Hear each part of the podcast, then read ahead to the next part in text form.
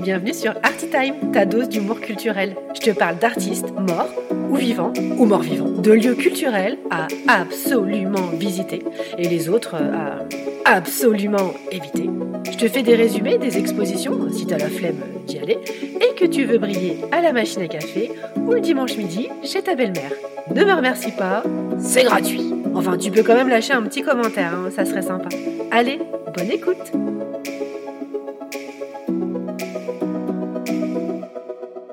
Coucou mes petits curieux, si vous écoutez cet épisode au moment de sa sortie, c'est-à-dire au cœur du mois de décembre, Oh, vive le vent, vive le vent, vive le vent d'hiver.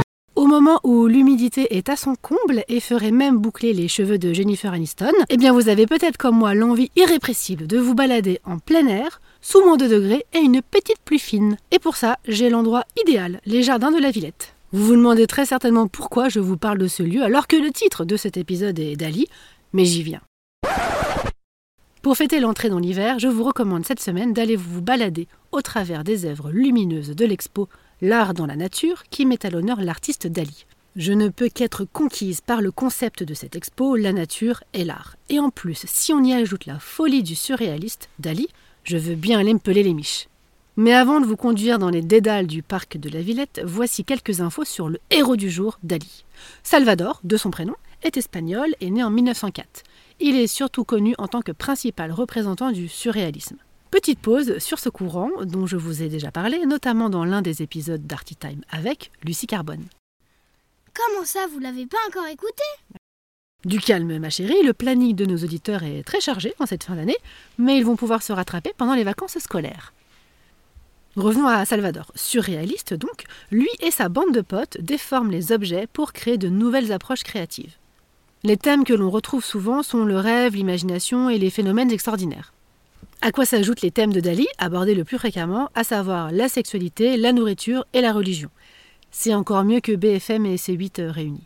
Alors je dois à ce stade de l'épisode indiquer que cet artiste n'a pas que des amis, parce qu'il était sympathisant de Franco et d'Hitler. Ah, l'éternel débat de la séparation de l'artiste et de l'homme. Il était même pote avec Picasso, si vous dire à quel point il était controversé. Il a néanmoins captivé le monde avec sa vision unique, son style extravagant et ses folles créations. Il aurait d'ailleurs dit de lui À l'âge de 6 ans, je voulais devenir cuisinière. À l'âge de 7 ans, je voulais devenir Napoléon. Depuis, mon ambition n'a cessé de grandir. C'est à Paris que sont nées ses plus belles créations, comme sa toile La persistance de la mémoire, peinte en 1931, où l'on y voit ses fameuses horloges fondues, ou montres molles, devenues son emblème, qu'on pourrait apparenter à un camembert qui se serait oublié. Dans ce tableau, il nous invite à nous libérer des contraintes matérielles et de la rigidité du monde en nous libérant du temps qui passe. C'était un gourou du lâcher-prise avant l'heure, ce Dali en fait. Christophe André n'a qu'à bien se tenir. Les paysages de ces tableaux sont oniriques et plutôt sombres. Pas étonnant parce qu'il était fasciné par Freud, avec qui il dit avoir eu des rêves imaginaires. Il considérait la psychanalyse comme l'une des découvertes les plus importantes de sa vie. Alors que la plupart des artistes cherchent l'inspiration dans les lectures, les visites au musée ou encore en regardant les programmes culturels de C8, Ah non, ça, ça n'existe pas.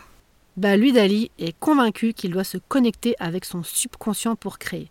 Il applique une méthode dite paranoïa critique. En gros, il fixe son regard sur un objet et tente de voir les différentes images intérieures et environnantes de cet objet.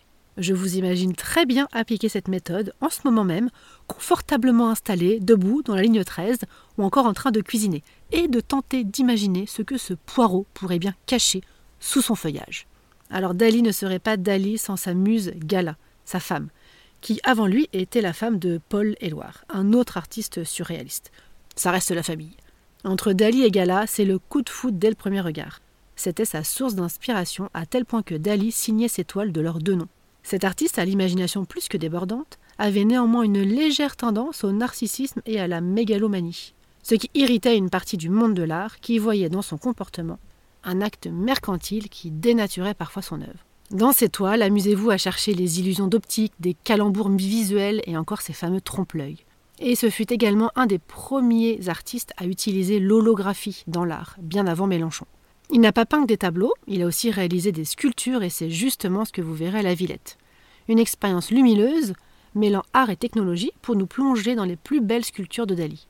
Vous y verrez son éléphant triomphant, qui, comme pour renverser l'idée qu'on se fait de la force de cet animal, Dali s'est amusé à remplacer ses pattes fortes par des paires de pattes toutes fines, ce qui donne donc à voir un corps d'éléphant supporté par des fines gambettes comme celles d'une girafe. Et il a ajouté un ange sur son dos pour évoquer le subconscient qui guide l'être humain au cours de sa vie. On y découvre aussi ces fameuses montres molles dans un parcours bucolique et enivrant, ainsi qu'une immense étendue de gros œufs lumineux sur lesquels il vous faudra taper pour que change la couleur. Ce parcours en pleine nature met aussi en avant sa contribution dans un film d'Hitchcock, pour lequel Dali a réalisé des images surréalistes pour décrire la psyché d'un des personnages joué par Ingrid Bergman. J'espère vous avoir donné envie d'aller choper la crève au nom de l'amour de l'art. En tout cas, j'ai enfin compris pourquoi j'adore cet artiste depuis toute gamine.